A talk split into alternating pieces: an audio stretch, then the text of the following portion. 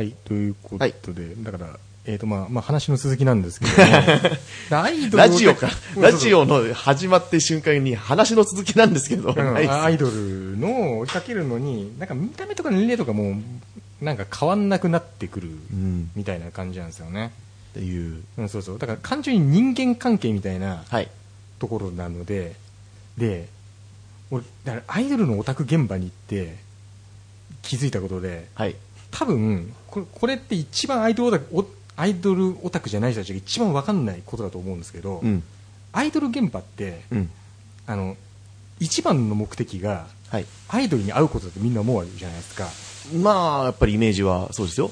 まあまあまあでもそれが一番かもしれないけど、うん結構大部分をアイドルオタクに会いたいから現場に行くっていうのが結構な理由を占めるんですよあーあの、ファン仲間ってことですよね。そうそうそうそういうことそういうこと。あのね、それは僕も全く同じです。ですよね。うん。あの、まあ、僕の場合、ポアロがその場合なんですけど、うんうん。大体横のつながりでその後飲み会に、そうそうそうそうそうそうそうそうそう。なの大体そう、イベント見終わって、うん。ひとしきり終わったら、じゃあその後なんか知ってる人と近くの居酒屋に行こうみたいな感じに、ね、なります。そう、はい。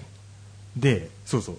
で人によってはだんだんアイドルとかどうでもよくてあのその仲間に会いたいから現場行くみたいなうん。人もポロポロいるわけですよ、まあね、その、チケットはいつも取ってるからみたいなところそうそう。そう。うん。で現に俺あのハマってたアーススタードリームっていうアイドルの現場行くのの,、あのあの最初のモチベーションが、はい。行けば菜種がいるから菜種と後で飲めるっていう ところを実は俺ねね。7割5分くらい占めてたんですよ。行く,、はい。行くモチベーションとして、はい。っていう。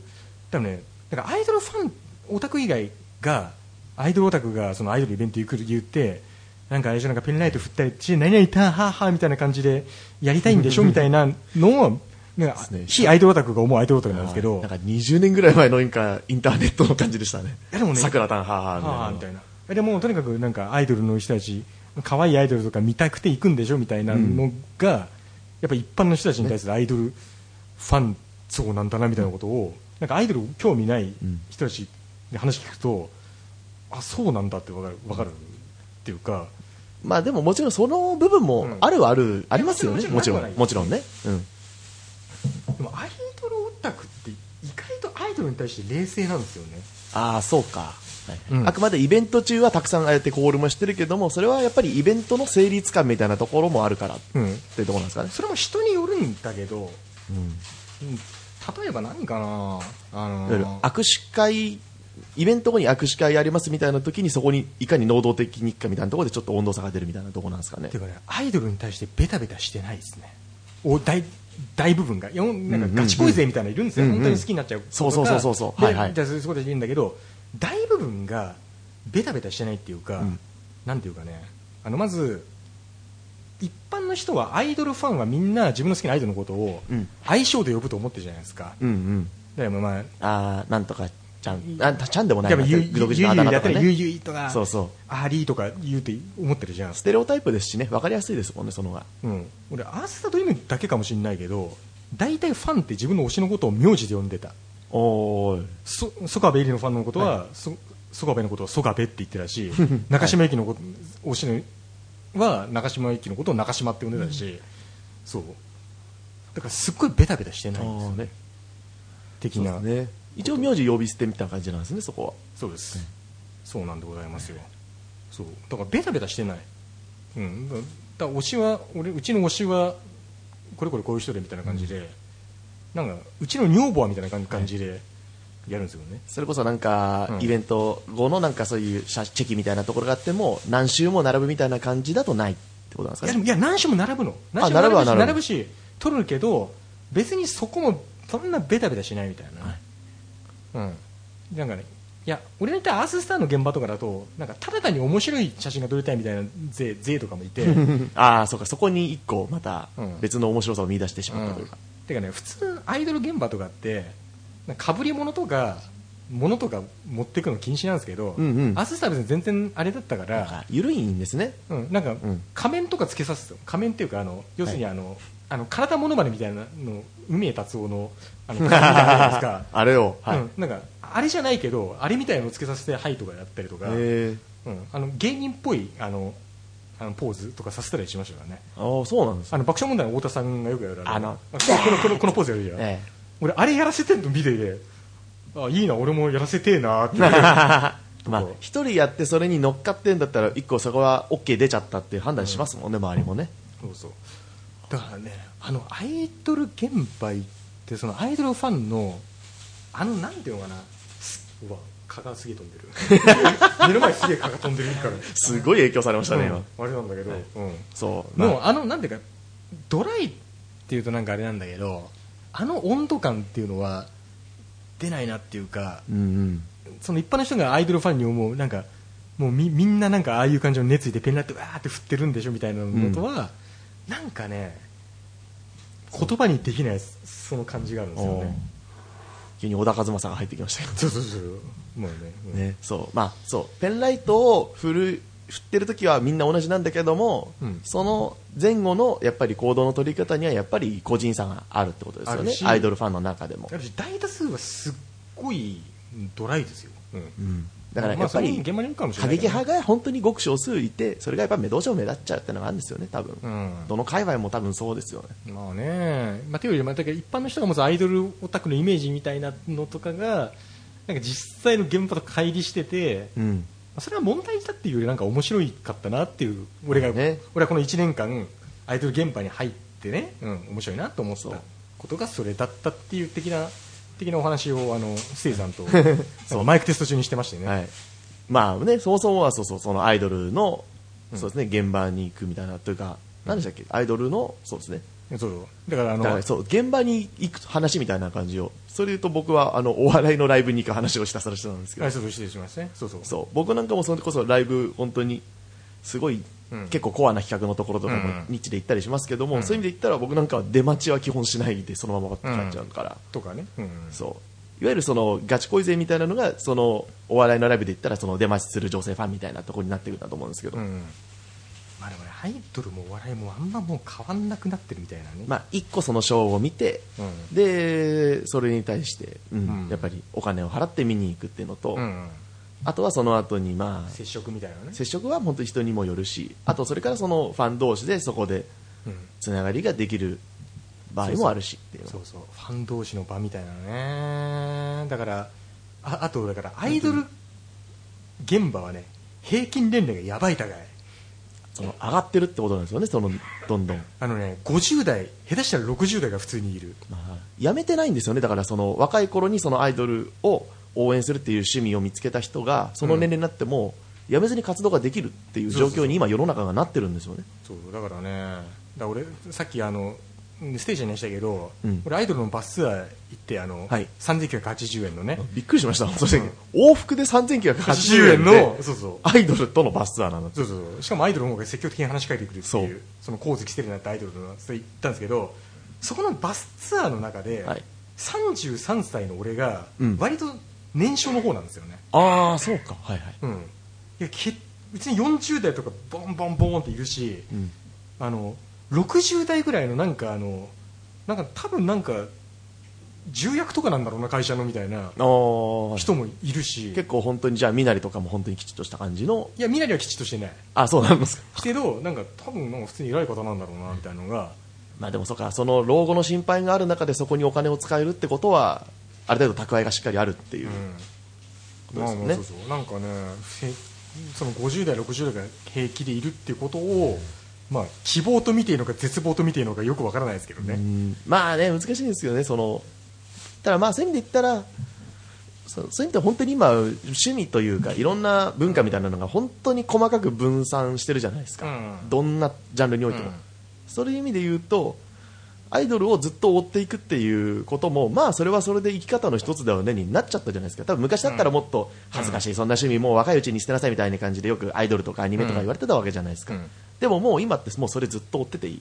っていう感じになったのもあるからでしかもお金の使い方としてそれに使うっていうのがうん。ね割とまあそういうこともよくあるよねになっちゃったんですよね今本当に。うん。ていうかねまあまあまあまあ、もうちょっと込み入った話にすると要するにアイドル現場って優しさにあふれてるんですよね。ああそうかいろんな人のその慈悲というか。そうそうそうそう、まあ、アイドルファン同士も優しいし、うんあそれアイドルもファンには優しくするじゃないですか。まあねそうですね。まあまあそれが高じて地獄みたいになってる現場とかも、あのツイッター上ではよくし見るんですけど、本当にその本当に太田さんみたいな状態の。そうそうそうそう、ね。とか、はい。ありますアイドル自体がそれに耐えられなくなって、はい。なんかあのブチ切れたりするみたいなのがあるんですけど、はい。基本あのねあのすげえ心地よさみたいのがあるから、うん。まあ、それをなかなか日常であの得られない人たちっていうのが、ね。ここに集まってくるんだろうなみたいなことを思っ思思ったりね。いやまあそうですよ。日常でって満たされてたらだってそんなとこに行く必要がないんだもん。うんそう。どんなそのその趣味の現場っていうところで言ったらねうん本当に。そうそうそう。いやでも日常で満たされてるんだろうなって人もうんいるいるんですよ別に,、別に擁護するわけじゃなくて。あまあきちんとその中には家庭を持ってる人とかもねもちろんいるでしょうし。多分家庭家庭持ち結構いる。うん。うん。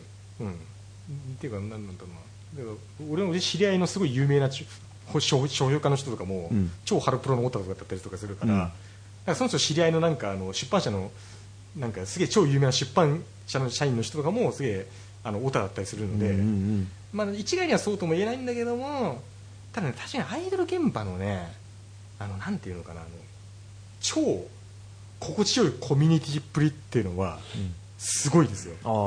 あああそこの。うんでアイドルが好きっていうよりもあのコミュニティが好きでみんな入ってるんだろうなっていうか、うん、だからなんか昔で言うだからあのか会会社のの飲み会とか、うん。あの行きつけの店の飲み会とかっていうのが今はなんかだんだんなくなってるじゃないですか。まあなかなかそうですね。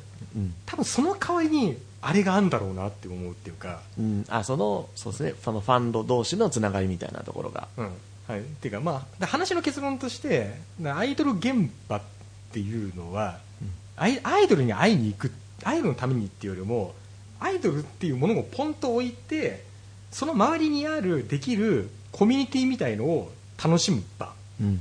なんですよね。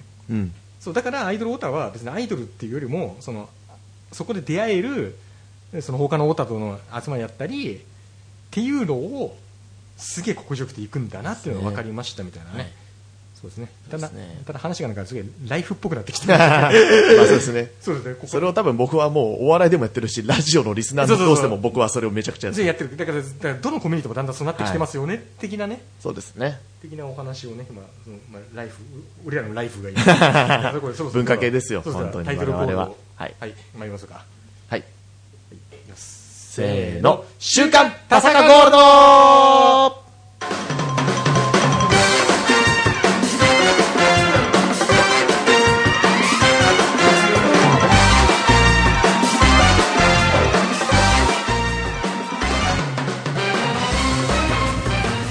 どうも、集合ステイゴールドです。あどうも集合。あの僕も実は裏口入学をしておりましてあの大変皆様には迷惑をかけたかなっていうところがありまして、裏口入学するだけの大学ではあるからな、一応あなたは。うん、そう広末にちょっと口聞きしてもらって、うん。口でしてあげようか。そうそうそうそう。そうそうあの秘密のね そうそう。よく覚えてるね。そうそうそう、あの小林薫にね。ありましたね。そう。なんかななんかそうそうそう。なんか俺の会社の後輩が一緒に本屋行った時に、はい。東野圭吾の秘密見つけて、はい。なんかそうそう。なんか俺俺よりなんか10歳ぐらい若いやつだからでもなんかこの小説読みましたよっつって,、おーはいはい。って言ってあそうなのって言ったらいやーエロかったですって。言ってそこかと思って。まあ確かにエロいけど、ねエロいもういっぱいエロいからもういっぱいあったと思うよなって、ねお前それかと思ったよね。そうね。そう口でしてあいいね。中中二男子の感じが残ってるんですかね。はい。口でしてあげようかって言われてね。まあ、あの、びっくりしましたね。あの、うん週刊新潮の報道は。だからね俺ね多分ね3年ぶりぐらいに爆笑問題カーボーイ聞いたんですよ。ああ、そうだったんですね。はい。だから聞いたあのきっかけっていうのを、はい。すごい変であの僕さ散々今アイドルの話してたじゃないですか、うん。僕最近アイドルから演劇の方にシフトし始めてるんですよ、あのなんでそうなっちゃったんですか？えまず僕の好きだったアースタドリームっていうあのアイドルグループが、まあ、活動休止しました。はい。で僕その中の谷繁マリアさんとして追いかけてるんですけど、はい。その人がもう主に最近演劇の舞台いろいろ出るようになったんですよね、舞台役者としての活動が増えてきた。そうそうそう。そうなんですね。そうなんですよね。で僕はその演劇のその彼女が出てる演劇出てで演劇の良さっていうのはうん。あの演劇終わった後にあの役者さんの方から、うん。あのなんか接近タイムみたいなのがあるわけですよ。あそのロビーというロビーとか終わったで？終わった後に、はいはい。そうそう。ななんか俺が見たやつは客席だったんだけど、あ客席で？はい。そうで、まあ、アイドル現場っていうのは要するにあのアイドルと話したければお金がいるわけですよ、そうそう物販にで物販で行って何かしらを変わってってことですよね。そうですね。でも演劇はただでお話ができるんですよね。あ変な話。あそうか。そうそう。え一応なんか演劇も最近ではアイドル寄りになってきてチェキタイムとかあるんですけど、でもチェキしなくてもなんかあの手持ち無沙汰になってる俳優さんとか女優さんとかいるんで、はいはい。そしたら別に話しかけて大丈夫なんですよ。おおはいはいはい。そうそう。で僕もうなんかあのそのなんか谷地さんとのそのチェキタイムみたいなのがあったんですけどそれ待ってる間に、なんか横に他の俳優さんとか女優さんがいたから結構そうなるとなんかおお互い黙ってるのもあれだから、まあいろいろその演劇とかの話してあーそのいやあの演技良かったですとか、うん。ここかっこよかったですみたいなことを、まあまあ、男あのー男性の俳優さん女性の俳優さん関わらずしたわけですね、うんうんうんでその中であの木内亜美さんっていう女優さんがいて、はい。なんかそのその方と話しててあその人なんかなんかあの身長高くてものすごい綺麗系の女優さんなんですけど、うん。はいはい。なんかすごいなんかあと、あのー腰が低い方でおなんかそういうすごい好感持ったんで。あそうですね。確かに。その感じの女優さんで腰が低いっていうのはいいギャップですよね。そうそう。でなんかツイッターでフォローしちゃったんですね、はい。うん、あのね、まあ、アイドルでもなんでもツイッターでフォローしたら終わりなんですよ まあぐっとね距離という勝手に距離を近づけちゃいますからね。そうそん。でその人がなんか女優仲間と即興劇のイベントやりますみたいな感じああはいはいはい。でやってて、面白そうだなと思ってなんかあの行ったんですよね、はい。その即興劇イベント。設定だけでほぼアドリブみたいな感じですよね多分舞台としては。そうそう。でそれがすっげえ面白かったんですよ。やばいぐらい神イベントで。アドリブは面白いからな。そうそう、でこれ主催者の女女優さんにこれ絶対もう2回目やってくださいねって言って、はい。言ったんですよね、はいそう感想で面白かったからっていうのもありますしね。そうそうそう。ででその主催者の女優さんが星秀美さんという方なんですけど、はい。その人が、ま、なんか別のイベントうん。あの演劇人フリマって言って、あの演劇人がやるフリーマーケットみたいな、えー、ああなるほど。それぞれが持ってるものを。そうそう。基本的にでも普通のフリーフリーマーケットなんですよ、衣装だったものとか売ったりとか個人の服とか売ったりとかする普通のフリマなんですけどでも演劇人がやってるからなんか変わったものもあるわけですね。ああそうか。はいはい。例えばあなたの持ってきた文章何でもいいので読みますとか、うん。うん、なんか変わり種で言うと、あのーなんかあの Wii とあのあのビジョン持ってきて、うん。あのマリカ私大好きなんでマリカ1回500円のやつみたいな。の とかある中で。いいな確かにそう。そうでそこで出会ったなんかシム優子さんっていうどんどん広がりますね。女優さんがいて、はい。僕その人に持ってきたあのあの古本売ってたんですけど、はい。私の好きな漫画ですって言って、はい。そしたら俺「アズマンガ大王」100円で買ってはい。あのしかもあのその「アズマンガ大王」のコミックスにサインしてもらうっていう あのその女優さんに。サインくださいって言ったら「え私ですか?」っつって。確かにそれはそうですよね。あいやもうしますけどみたいな感じでつって、なんかいや今日一で面白いですねこれ。つってうん。してもらって。でもその人もツイッターフォローしたんですけど、はい。その人がなんかあのツイートでいや今週の爆笑問題カブマジ面白いわみたいな。はあそこで。ことを言ってて、はいはいはい。そう。なんか終始なんかあの落ち込んでいる太田さんにはい。田中さんが CD 田中を全部テープにさせるっていう謎の優し優しさを見せているのが それ別に優しさじゃないからな。とか最高に面白かったみたいなことを言ってて、なるほどっつって。すっごい久々に聞いた、そうですね。その身長の多分先週の放送ですよね多分それ、うんそうまあ、いわゆるそのオープニング50分使って身長この野郎から始まっての、うん、あの一連ですよね。そう。あのマジで落ち込んでて、うん、そうですよ。そうマジで落ち込んでるのが分かるんだよね。本当に多分辛いだろうなって思いながらね。あの、はい。どうも、おたっぴです。はい。ああれですよね。はいあの、タイタンライブでももう、で出てきて、もうなんかみんなクスクスしてました。よあのそうなんですよ。本当にその週の金曜日に対談ライブだったんですその日、はいはいはい。50分バーってやって。ラジオでだからもそう俺タイタンライブってんのやだよ。そうなんですよ。絶対ネタにしなきゃいけないじゃんそう。だからそこもねいろいろあってん。大変だろうなって思いながらでもやっぱ見に行かないといけないなと思って。うん。でそれで見て、でやっぱり出てきた時に本当に開口一番ぐらいですかね、うん。いやー今日もねあのこの会場にね裏口から入ってきたんですけどって言ってお客さんドカーンってまあまあ受けてそうそうだよね、すごかったですね。あとタイタンライブの中でもあんなに拍手が多かった回ない。すごかったですね。同感受けでした、はい。その時その裏口の剣のあたりのパートが、まあまあ優しい世界ですよね。うん。まあそうですね。そのあれきっちりしっかりネタにしてね、うん。すごいなやっぱり太田さんすげえなってのはやっぱ見て思いましたし。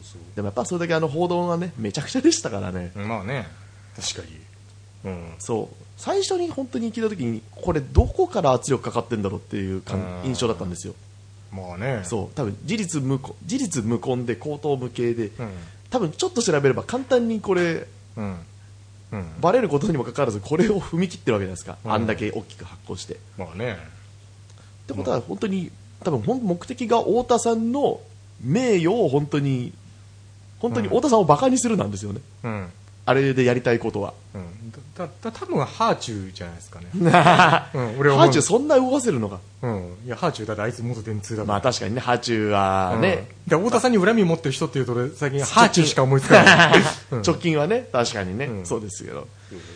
でもねそういう意味で言うとねまあだから一体誰の圧力なんだろうっていうふうに思ったんですけど、どうもね話聞く限り聞く限り推測ですけど、はい。ただ単に身長の中にあるちょっと権力があるやつが太田さんが嫌いなだけみたい。あただ太田さんのアンチになっただけみたい、ああなるほどね。うん、勝手に多分ファンからアンチに変わっちゃった人が本当にでもただ多分最後っぺみたいなことなんじゃないですかもういいやって感じで。ファンから。もうどうん。身長どうなってもいいやみたいな感じでやったんじゃないのかなっていう。ファンからアンチに形が一番厄介ですからね。ですね。愛が憎しみに変わりますんでね。そうなんですよね。まあだからまあねまあその部分の罪滅ぼしはまあ罪滅ぼしっていうかそのね償いみたいなところはこの後の裁判でしっかりねはい。新潮さんにやっていただきたいというところです。はいということでまあじゃあさだまさしで償いかけましょうか 誰も死んでねえんだよ。そうですね。そうです。はい、ということでじゃあ本日の1曲目参ります。ステイゴールドでどうしようもない時に歌う歌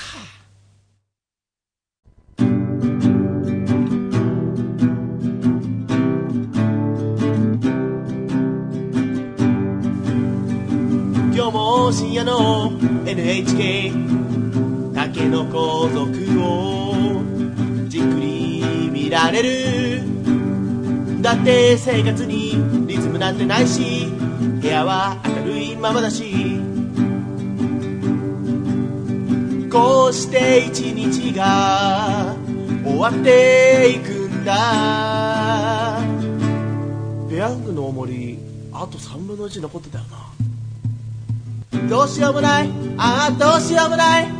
未来進路就職結婚彼女人と話すことどうしようもない。ああどうしようもない。青のりもない鰹節でいいや。今日は早朝のテレビ東京。あややの PV じっく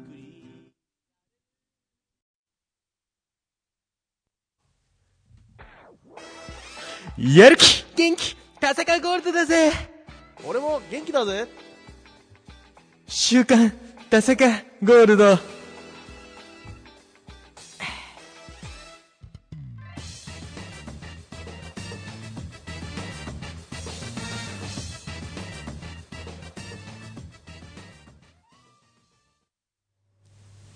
はいということで F2 オタでございます。はい。えー、ではまずラジオネームヨンデージャポンさんですね。はい DJ アッコアッコにー。アッコアッコにー。固定なのかなこれは？太田ピピ。血迷った早手のごとく畑先生で一発。銭ゲバに集合。そうね。あしまよったご健康おめでとうございます。まあ、まあいいんじゃないですか、うん。まああのね、多分、ハテ君のね、うん。あの、畑先生のね、はいあの、まあガチガチのオタクですから、あの人は。うんそういう意味で言ったら、多分彼にとって声優と結婚するっていうのは、ある種、究極の理想まあまあなので。だ毎日だからシャロンの声でやってよとかはい。あのちっちゃな雪使いシュいシュガーのサガベルイマンの声でやってよとか言ってるんだよね、バカがこの野郎って浅野さんに絶対怒られるでしょうね、そんなのうん、浅野真澄の声やってるのその二人ぐらいしか思いつかないんだよねね、そう大変みたいですよ。浅野さんがちょっと頑張ろうとして頓挫した、うんあの、なんだっけ、景品。はいあの、なんだっけ、ふくあのー学園祭とかそういうところで、はい。あの、飲み、宴会みたいなところに用意する景品のワンセットみたいなやつ。うん。会社やろうとして頓挫したのを、うん。畑先生巻き取って最近ようやく会社オープンできる状況にしたらしいですから。今のとにかく可愛いの連載とかも書かれながらなんかそれが声優もやりながら。なんか不良再現処理みたいな話じゃんなんか結婚っていうよりさ。だからなんだろうな。そうそういう意味で言うとまあ、うん。平たく言えば愛の力。でもっと言えば本当にオタクの力なんだろうなっていうのは思います畑先生の畑君の中に持ってる。なんか聞きは聞くほどなんかあのなんか、なんか潰れそうな銀行をなんかあの なんかどっかの、他の銀行がなんかあの やったみたいな話に見聞こえるんだけどさ、ねあの夕張してもなんかそうい うそうそうそうそうそう青空銀行みたいなそういうね、うん、そうそうそう。全くその話なんだけどな。そうですね。えー、とあ明けましておめでとうございます。年明けか。本年もよろしくお願いします、はい。うん、あのちなみにこれ来たの2月15日うん、っそっか。ていうとまあ特に面白いことは浮かばないんですがはい。メール来ないと送らないとただのフリートークレディオになってしまうので。はい。おいおいおいおいステイちゃん。はい。なんだいあんたのツイッターは？どうした？もつ鍋もつ鍋ばっかり。そうね。大喜利会話の人たちともつ鍋ですか？えまずはタサゴーリスナーの皆さんともつ鍋でパーリーナイトでホームベイベーでしょうか？え なんで急にデジコが出てきたんだああもうあった来た。ステーションの腹かっさばいて中に誰もいませんよしてからもつ鍋しちゃっかんな。象も作った後にもつ食えるのかよ。100回記念はギロッポンで北京ダックだったので、えー200回記念はもつ鍋でお願いします。な199回終わらせたら所沢の角川のやつできる前に破壊すっぞっていうねね東所沢にできるらしいです嬉しいからね。ですね。角川がねでっかいのがねそうでね。いっぱい行ってたんですよその台湾もつ鍋、ん。あのあの春日井というお店がそうそうそう。ありまして。ステイちゃんもすっかり業界人になったなと思いながら聞いてましたけど、業界人じゃないです本当に。まあ石橋狭間のお笑いコンビのねはい。あの石橋さんが割とそこを、はい、主に店長という感じになってて、うーん。それこそ本当にここはあの、伊福部さんと天使の向井さんがやってるラジオ番組で取り上げて、うん。でリスナーがそこに門番行くようになってっていう感じで、うん。僕もしょっちゅう行くようになって。その話聞きましたよ。大抵リスナーと行ってるんですよ。あ確かにここの人とは行ってなかったな。ーあここの人え？あのここのあのいわゆるタサゴというかそのこの、うん。今のこの付き合いの面々とは。だって俺言ってんの言ってないよ。確かに。俺は言ってないよ少なくとも。声かけてなかったからな確かに、うん。まあもつ鍋ね。まあね、3月でね閉まっちゃったんでね。あ閉まったんだあの、はい、本当に3月の半ばぐらいにめたんだ。やあのっていうか急にテナントを追い出されることが決まりましたみたいあなー。本当にね。ど急にそうなっちゃったらしいんで、うん。なんかねそういう店あ結構あるよね、うん。流行ってるけどテナントを売り出せるみたいなね。でそこからうん。移転先探してる状況なんですけども、うん。なんかあのもともとそうやってたあのお店のお金出してたオーナーさんが結構ひよっちゃってあんまりうん。今動き出さない状況になってるらしいんでね、うん。ちょっとすぐにはなんかね店出せる状況じゃないらしいです、なんかそういうお店よくあるよ。あのだからちょテナントを追い出されたんで、まあ、テナント見つけ次第やりますんで,、うん。でねツイッターで皆さんに報告しますんでって言ってから早7年みたいなそういう店結構あるよ、うんそうなんですよね。うん。俺俺一時期あのすごい通ってた秋葉のコクマルミルクっていうはいはい。あのメイド居酒屋という名の,、うん。あの俺たちは仲間内で野球居酒屋って呼んでたんだけど あのね出てくるメイドたちがね、はい。みんな野球選手みたいな顔してるんですよね、うん。まあ、オリックスから阪神にいた平野とか あの当時ロッテにいたキム・テキンとか。ゴリゴリじゃないですか、女の子。ただねそこくっそ安いんですよね。ね。ああそんなに安いんだ。うん、なんかねなんかでしかもメイド一応メイドメイドなんでしょそこは、うん、なんかねそこねでも俺ムーンライトとなんか2人で力いっぱい食いまくって飲み食いしまくって、確か1人頭1000円ちょっとくらいしか言ってなかったうんえー千葉ちゃんや桜先生より安いじゃないですか。だから千葉ちゃんが桜先生する前はそこでよくよく飲んでた。へそれがなんか急になくなってなんか。ーまあ採算が取れてたのが心配ですし、ね、多分ね採算取れてないと思う、うん。それがなんかあのそのうちまた他のところで出しますんでってなんか店長言ってたけど、うん、もうあれからもう78年経ってくる、うん、なんかやることないなんか気配ないね、それでとあの僕最近うん。また行くようになった居酒屋がありまして、はいあののその日暮らしっていうのはお店があの中野の富士見町。ほだからあのあれです。あの丸の内線の荻窪に行かない方の路線。うはいはいわかりますわかります、はい。そっちね、うん、にあるんですけどそこがすごいそのいわゆるジャンクのリスナーがすごい集まるみたいなお店になってきます。なってるんですよう店店員店員さんというかその、うん。そこお店やってる人がいわゆるジャンクリスナーの人で。あ。なんでそこのつながりで結構リスナーが、はい、集まるみたいな感じで。だから先週今週とうん。行ってきまして、え。それこそ本当にそこではもう完全にラジオ談義をするみたいな。あでびっくりするんですよ本当に。いろいろパって食って飲んでみたいな感じで、あのサワーとか3杯ぐらいとか飲んでるんですよ。あうん。会計1人2000円で済んだ時あにー。嘘ってそういうね。毎回びっくりするんですよ、プレプレ千葉ちゃんみたいなのが世の中いっぱいあるわけですね、そうです。なるほど、えーでは続いてまいります、えー某声優みたくスロットしかやることがないネームヨンデージャポン。これ誰なんだろう誰だろうな？スロット好きって誰だろうな？DJ アッコアッコにアッコアッコに大タッピピここまでは固定なんだよ。裏口入学で一発。最近だなこれ。日芸裏口で集合。えーコミケも終わったこの時期になんで収録やるのか、はい。クソ暑い中チンコ握りながら考えました。だからチンコ握りながら考えました。そうか。興奮してくるぞ。えー平成最後の夏だからですか？あそうだよね。平成最後だね。最後？まさか最終回？ステイちゃん童貞最後の最終回？そっか童貞のステイちゃんの声が聞けるのも今日で最後か日本中世界中がステイちゃんの童貞卒業を悲し農協のように応援してます、そうね。えーでは童貞卒業の前にステイちゃんの好みのタイプを今一度確認しておきましょう。はい。ドンファンのページを開いてください。どの女王に童貞を捧げたいですか？では次回童貞を卒業したイギリステイちゃんの声を聞けるのを楽しみになっています。っていう。そうですね。多分そう確かにそうだ。多分童貞としてうん。のタサゴは今日が最後ですね、うんていうかだと思います。今更いろいろ確認するんですけど、はい。ままだす童貞じゃですか？童貞ですよ。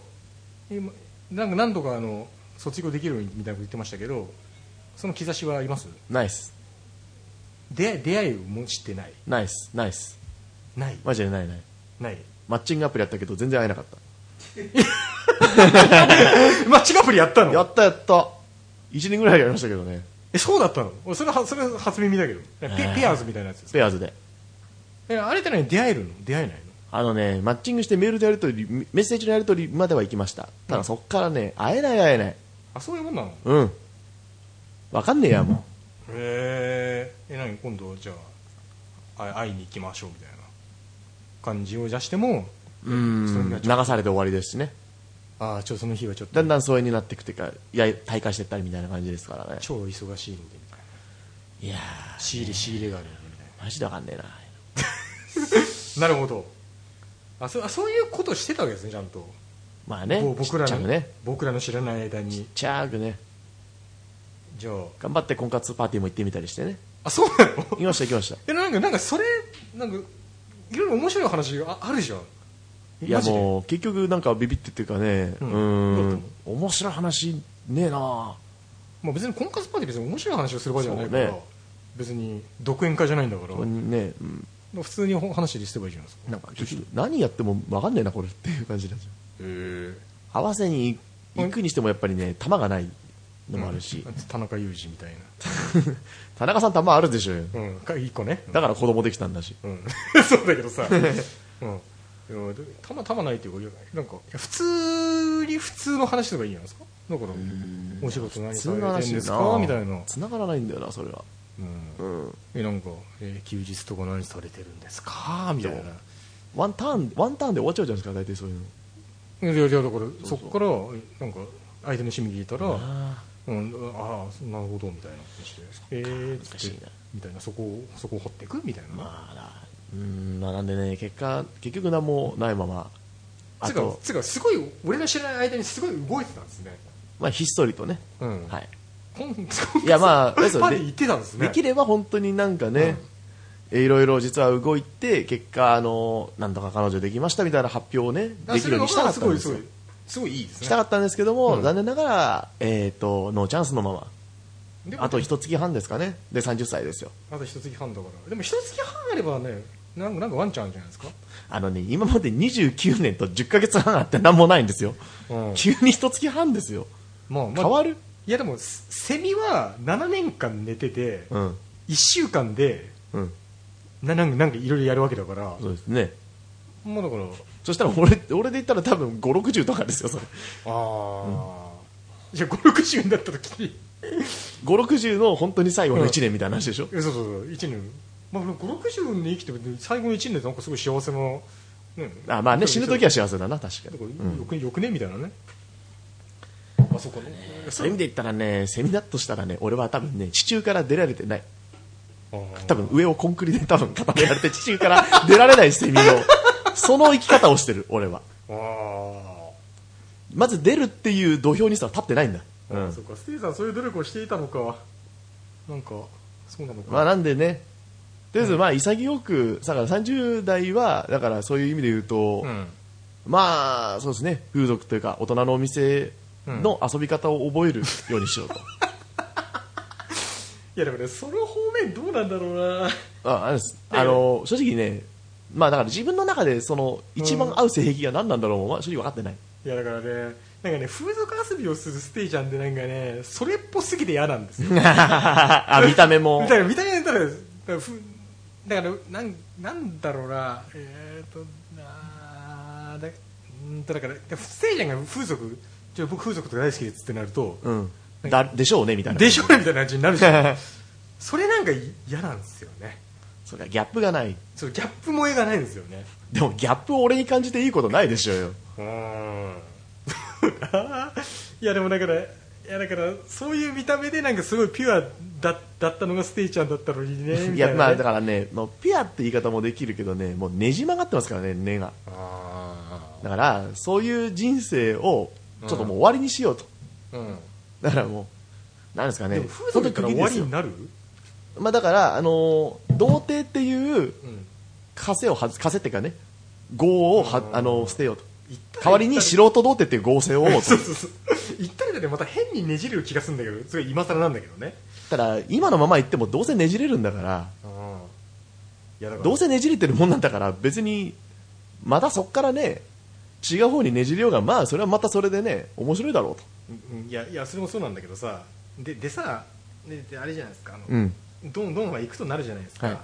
だそれを多作語で企画でやるみたいなことを、うん。なんかねねなんか言われたりしてるんですよね。あたた例えばムーンライトとか。まあ、いわゆるそのね、うん。確かに10代の頃から僕はね、あんま変わってないですからね、その童貞ってところに関してはね。だしなんかこんだけ公言してるんならばなんか俺俺もだからなんかうん知らぬ存ぜないできねえなみたいな感じで、自分でだから童貞終わるまで最後のみたいなので終わってどうなんでしたみたいなインタビューは取らなきゃいけないねみたいなことを思ったりとか、ロケの回みたいな感じですからね。うん、であとそれやるんなら俺もその1万円ぐらいは協力してあげなきゃなってね、思ってるんですよ あのだとしたらそれは全部俺の金で行かせてください。あマジで？あの人のお金にしたくないです、それは。あそうなの？だって責任もあるしさ。あマジで？いやでいやそれはだからですよ協力的人のギャラですよええそれはもう全部全部全部出す。ステイちゃんそういうとこね真面目だよね。そこはもう絶対にそれはあの自分の責任にしたい。あ分かった分かった。それは分かった。そう。ででそれえインタビューとかやってくれる？まあ、だやるとしたらやります、それは。はい。あマジですか？じゃあロケでやりますか。じゃあじゃあじゃあそれはもうあのおたきちゃんだからあのそういうのインタビュー取ります？あの。あわかりました。なんか、じゃあ10月の以降になんか日程つけてみたいなとこですかね。まあね。あでもまだまだ1か月半あるからねそれはね最後まで希望つけない方捨てない方がいいですよ。だってピアーズとかまだやってるわけだよ。やってるけども、最近たまにアクセスもしないからな。なんかね。いや、もうどうしようかと思ってますよ。いやそのまあもう、とりあえずもうやめるだろうなと思いますよ。10月。次の更新のタイミングで。すげえなんか涙ぐましい感じがして俺は俺はなんかねすごいすごいあ熱いものを感じてますよ、ねいやー、そうですね。だから本当に長年のそれこそ童貞の友達はいだった人がすごい本当に、うん。特に信頼というか、その、はい。そのこう同じく魂でつながってるなっていう人がうん。いるんですけど、それが人のうち一人が去年彼女ができまして、おおその報告聞いてね。はい。ずっとなんかね年末にその報告聞いてね本当にあの、うん。抱き合って喜んでるぐらいの感じでしたから僕は。ああよよかった。喜んでました。で今年もう一つでそういう方の人がもう一人知り合いが大阪にいてはい。本当今年の5月ぐらいにその人に彼女ができておおその時もやっぱりその報告聞いた時すごいもうよかったねよかったねって言いながら抱き合ってる感じですけど。っあていうねやっぱりねその報告聞いた時はやっぱり嬉しかったのと同時に、うんなんかうんまあ俺には来ないんだろうなっていうのがね。いやーだからそういう人にわかん。まあだから俺に来るかどうかと彼らに来るのをじゃあどっちの方をお願いしたいかって時に多分心の中で彼らの方にチャンスがあってほしいって思ってた自分がいたので。あ優しいじゃないですか、うん。それはステイさんは優しいですよそれはね。うん。まあね話はちょっとずれるかもしれないですけど俺って推してるアイドルがうん。恋愛と結婚してもいい派なんですよね、おおはいはいはい。むしろ俺が好きだったアーススターの元アーススターの6人には、うん。はよ素敵な相手見つけてほしいと思ってるんですよ。うん。特に一番好きな谷尻さんとか一刻も早くなんかお金をいっぱい持ってる素敵な男の人と結婚してほしいなと思ってるんですよね、まあ心配もあるしそうそうそう。うん。だからねそれでねなんかねなんか変に芸能活動みたいなヤクザなことをうん。未婚のままズルズルしてって、うん。なんか食い物にされたあげく何にもないっていうのはなんか悲しいじゃないですか、うんうんうん。順応した人たちがみたいなことを思うのでね。そう。だそこは俺と俺とナタネとの違いですよ。ナタネさんはどうなんですか？ナタネは多分なんかなんか恋愛すること許さないでしょ 難しいんだな。だから俺アイドルの立ち位置って難しいですよね。だから俺は別にステイには別に、ね彼女できるなら、うんとか結婚するなら別にしてほしいと思ってるけど、ん。ナタネはそう思ってないだろう。っていうこと。ナタネさんはななんでナタネさん俺をアイドルみたいに扱ってんだよ。いやわかんないよ、うん、っていうことを思いましたっていうことね、うん。ねそう。俺俺こうやってちょいちょいナタネちゃんディスるから俺なんかナタネちゃんに怒られるんだろうな。まあとりあえずだから最近は本当にあのもっと若い童貞の子にねこうなっちゃダメだとって話ばっかりしてます。なん。かねそういうおじさんね童貞ダメだぞおじさんね。もうあの俺そう。いかに童貞のまま生きることはあの良くないかって話をね、うん。あの若い方がもう本当にいいぞと。あの踏み切るなら若い方がいいし。なんか傷を負ってもすぐ埋まるぞとなんか、なんか、なんかそういう新書だ、で、やそうだよね。童貞のまま生きるのは良くないっていう。多分ね俺ねひたすら今こうこう出した新書から。そう多分それで言ったらね多分童貞の気持ちがわからないみたいな人いたら本当呼んでほしいです俺全部答えられるからああ。え童貞のスペシャリストみたいなね。なんかそういう人に？になんかなればいいんじゃないですかね。えね童童貞評論家童貞コメンテーター童貞コメン ね、今日は童貞評論家のスステイゴールドさんにうんねお越しいただいてます。童貞の心理描写はね何より童貞はリスクヘッジを優先した生き方をしますからってみたいな感じでね。はいなるほどね。そうそう。はいそうもうね。まあでもなんか真の童貞はやっても童貞感があるってことをよく伊集院光さんは言ってますけどね。よくそうですね AV の中でもやっぱり男優でもその初体験ものに必ずいる男優さんみたいなね、うんそういうその矛盾した中だけど結構それが似合う人がいるわけですしねそうそうそう、うん、なんかねそうなんか俺最近なんか最近読んでる大井正和さんっていう漫画家さんの人がいて、はい。その人なんか童貞どころかよ嫁もいるし、うん。なんかあのトークイベントとかもよくやっててなんかすごい豪快な人なんだけど、ん。でも書いてる漫画すんげえ童貞っぽいの。だからあんまりややるやらない関係ねえっていうのは確かに伊集院さんの論そうだなっていうのを思いましたね。ね。経験とまたね、うん。根っこの性格の根付いた部分はまたこちらですしね、そうですね。ということで、えー、とんメールください。次は t アンダーバーゴロですね。ナットマークヤフードでシュル GP まででございます。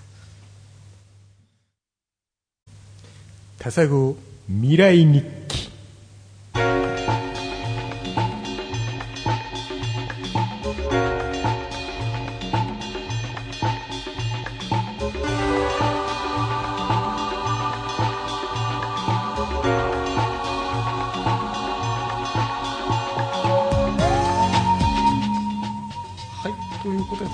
タサゴ未来日記のお時間です。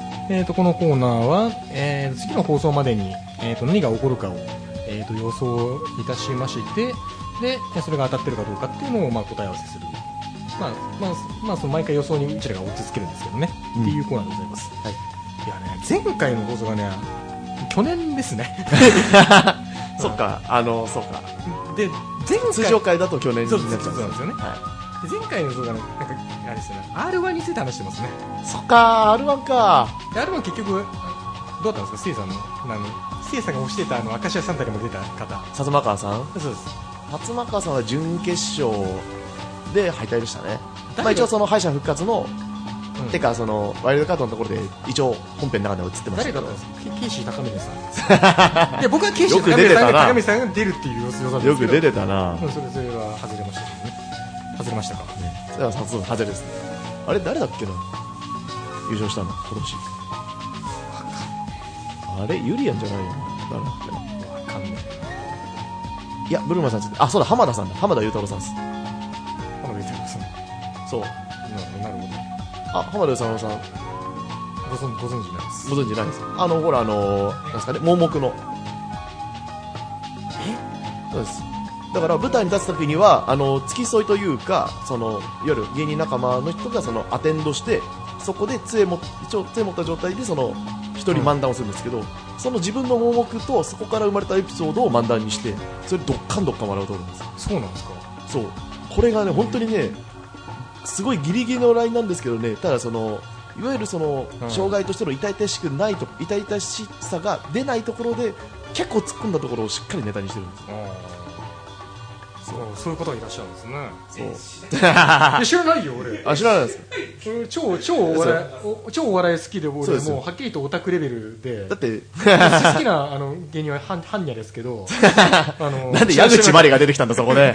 なんで矢口真理が出てきたんだよいやだからいやむしろ矢口まりレベルの俺お笑い好きだから知らないうことを表しただけですけど あでもニャンコスターのネタ見たよ、それやってるだろうよそれはいくらでも。うん、それをそれ俺今ねここからしか発表することなんでもないけどさ。基本もう営業でずっとやってますよニャンコスタ。ー、うん。あニャンコスターってこうあこれがニャンコスターなんだ。えーっていう思ったっていう。そうですよ。っていうことですね、ではまあ早速メールの方参ります、えー川崎なんとか小町ちゃんのことをちょっとつぶやいたら、うん。速攻フォローされたので、うん。速攻ブロックしましたね呼んでジャポン 川崎純情小町かな、ね。確か。はい。DJ アッコアッコにーアカッカにー 太田ピピ根拠で一発。根拠？えっ、とね何これ？ぴょんぴょん丸に集合。あのねなんだっけあのぴょん吉？じゃあ何これ？あのだからぴょんぴょんちゃんとあのぴょんやんが紛らわしいみたいなのあったじゃないですか。ああのちあそっか。ちなみにこのねああそっか。オリンピックの時か。ちなみにこのメール2月ね。あそっかそっかはいはい。の とまあ特に面白い面白いことは浮かばないんですがメール送られるとただのフリートークレディオこれも同じですね。その日に送ったんだな。えーとでは参ります。はい。えー、N タネさんが推している誰かのハメ撮り写真が輸出する。終売 まあまあまあだろうね、うん、まあまあ誰か出るでしょ。あんだけうぞうむぞう近いとるいたら。ねうん、うん、いやいやね。多分誰かしら出てるしもうやってるっていうね、うん。えーそれを受けて己のシンカリオンからピュッピュッピューえーと、えー、なんて言えばいいこれ。アーメン大好き聖子さんを発射させ鉄の意味を燃やす。54倍っていうね。マシマシなんだろうな多分シンカリオンね。なんかシンカリオンシンカリオンなんかね土曜日の朝からやってますよ。そうなんかエヴァコラボやってめちゃくちゃバズってましたけどねそれが。ね。そうそうそうシンカリオンもな。なんだかんだでまあうん。定期的に話題は出ますねあれ。なんかネタの作り方がうまいっすよねっていう、うん。一回も見てないからね、そう俺も一回も見てない。うん、なんか新幹線ですごいんだなみたいな。竹達が出てるぐらいしか情報がないです。確かに子供新幹線好きだもんねうん。俺も子供の時新幹線大好きだっまあヒカリアンとかも昔ありましたからね。たわあ光あったね。ね。そうそう。だからなんかお子様ライスランチで大体あの新幹線のプレゼン出てくるじゃないああはいはいはい。プレートの形がね。あれね好きなんだよね、最近お子様ランチで見なくなったよね。まあそれはお子様に触れる機会ないですからね。うん。いや違う違う。お俺自身がなくてでもなんかなんかあお店自体に？お店にメニューあるんじゃんお子様ランチああプレートというか。そういうのもなくなりましたよねうーんまああんまり意識して見ないしなそんなページ。ああそうか、では次参ります、えーしひんやりシーツと枕カバーに変えたらケバケバと毛玉で毛だらけネームヨンデージャポンうん。DJ アッコアッコにーアッコアッコにー、大田ピピうん。スターライトしちゃいます。を一回も見ずに一発。集合、スターライトしちゃいます。うん、これ多分多分なんかアニアニメじゃないですか。うんだと思うけどすごいなみんなアニメに詳してかねもはやねもうもうアニメに詳しくねえんだ俺いやはべえな。俺はもうえ演劇に詳しい人だから。な でこっちはお笑いに詳しい人。人でしょ？お笑いとラジオに詳しい人。いい人だねもうもうもうそそろそろアニメネタはねきつくなってきましたね。年齢的に。堀江と水木と普通の田村やってたんだけどな10年前は。えー。新カリオンが終わった瞬間 中の人が鉄を歌うボロクソ叩く。いい5倍、うん、ありそうですね。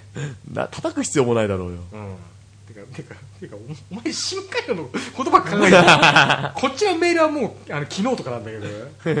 本当に深海魚の言葉だよもう困るわ。あそんな鉄道の人じゃなかったもんな。えっ、とえっ、とロサリオとロゼリアが一緒に辞める。20倍。ああそっか。ロサリオはどこの選手あ阪神の。あ阪神か。でロゼリアはあれです。あのバンドリですあの正直バンドリ超あのアニメとかソシャゲとか大好きでオタクレベルなんで僕それは知ってるんですよ、なんでなんだろうな今度は佐藤愛子なのうん、そうそう。いやなぜ知ってるかというと俺のが推してた元アイあのアースタドリームのはい。中島由紀が、あのそのバンドリのロゼリアっていう中に入ったからです。あじゃあそれはもう完全にジャックポット的に知ってるわけですね。知ってます知ってます知ってます。あだからだから中島由紀のね成り上がり具合がねやばいんですよねえ売れたわけじゃないですか、もう成り上がりって本書いた方がいいぐらい、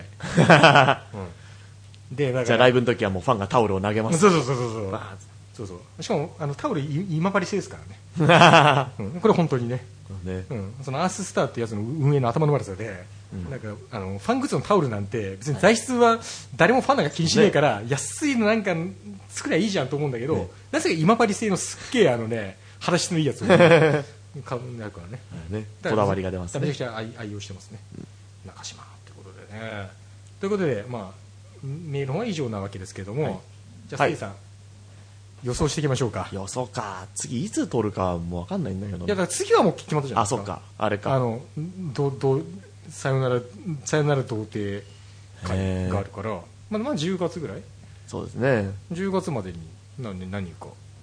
10月までに。までに何か。までかえ何か一つ。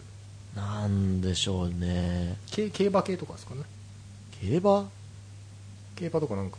いやーそんな見どころのあるレースそんなないっすよ。ああ。多分まだそのぐらいまでは。そうね。競馬競なんでどっちかって言ったらお笑いだな。競馬お笑い。キングオブコントがそ多分その期間にあるんですよ。あそうなんですよね。あちもキングオブコントだとあの実はボケ主催の軽井沢でバーベキューしよう会みたいなのがあってステイさん誘ってて、はい。さん来ることになってたんですけど、はい。あのキングオブコントがあるからそそれ見たいんであのちょっと行かない方に今心動いてますみたいな話をされて。そう。ね。そうそう。だってバーベキューでみんなでわーわーやってる時に多分本当に勝手にテレビでリビングで一人でキングオブコント見てるわけじゃないですか、うん。どう考えても調和を乱すなと思って、うん、だからね、うん。そそこんとこステイちゃん変わってねえな。すげえ思ったっていう。出会った時っていうかね本当に10そうそう19歳ぐらいで。出会19った歳ぐらいのステイちゃんと変わってねえなあそこっていうのはね。変わんないまんま来ちゃいましたね。思う思う思うそと思うところがあるよ、じゃあ本当この1ヶ月半で変わることねえだろうな本当に。うん、いやわかんない。人はね。ああね。人はね短時間でな変わります何をそうしようかなそういう意味で言ったら。ねなんですかね。キングオブコントでどうしようかな。そんなにメンバーもさんそんなにちゃんとしっかり見てるわけじゃないしな、うん。なんかいいですよ次次なくなる商店メンバーとかでもいいですよ 誰だその不謹慎なこと言ったのは。ダメだよそのこと、うん。まあでもやっぱりね確かにうん。うん。不法でやっぱり知ってる人が不法になる機会増えましたよ本当に。いや最近は。俺も俺もね俺もそう思ってる。うん。なんかねだから不法って基本的になんかなんか知らない俳優とか知らない作家とかが、うん。ななるもんだっていう意識があるから昔はこの人すごい人でみたいなのが言われて、ほへーみたいな感じだったけど、ね。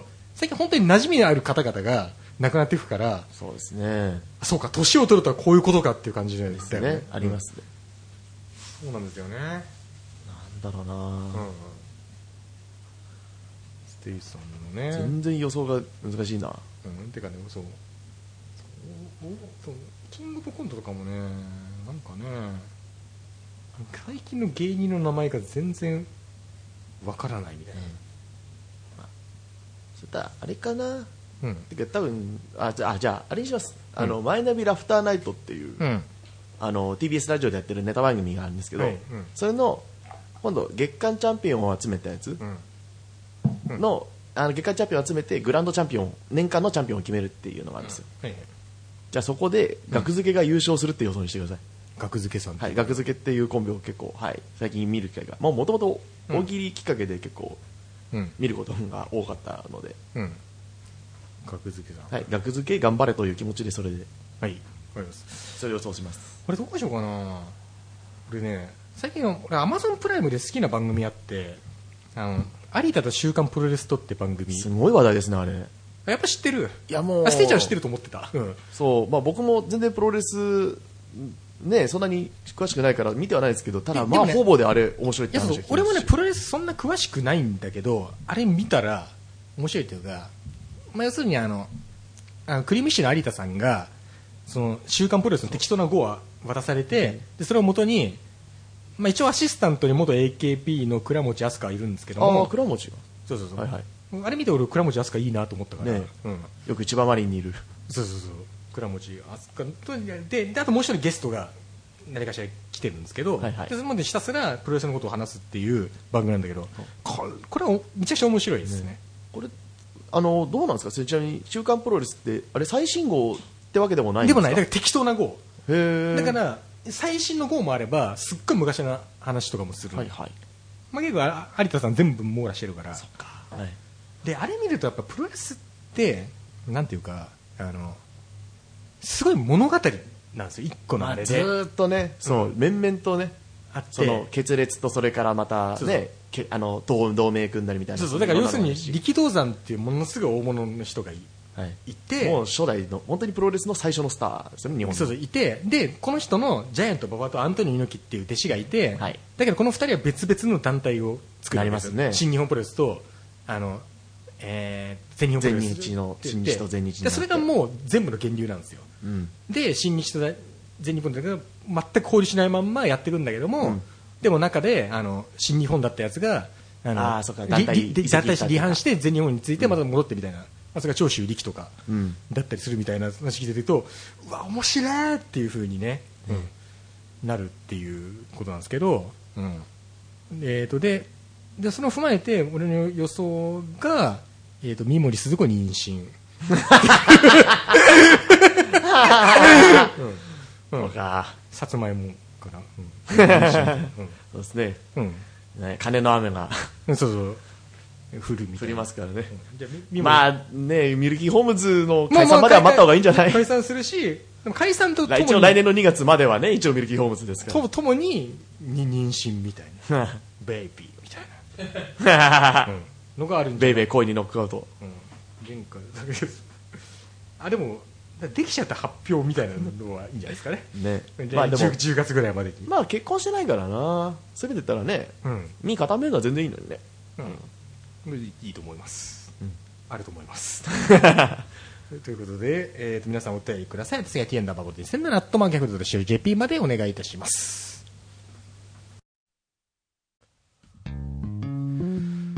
僕たちはどこに向かって歩いているんだろうか？かすうどんって美味しいですよね週刊田坂ゴールド。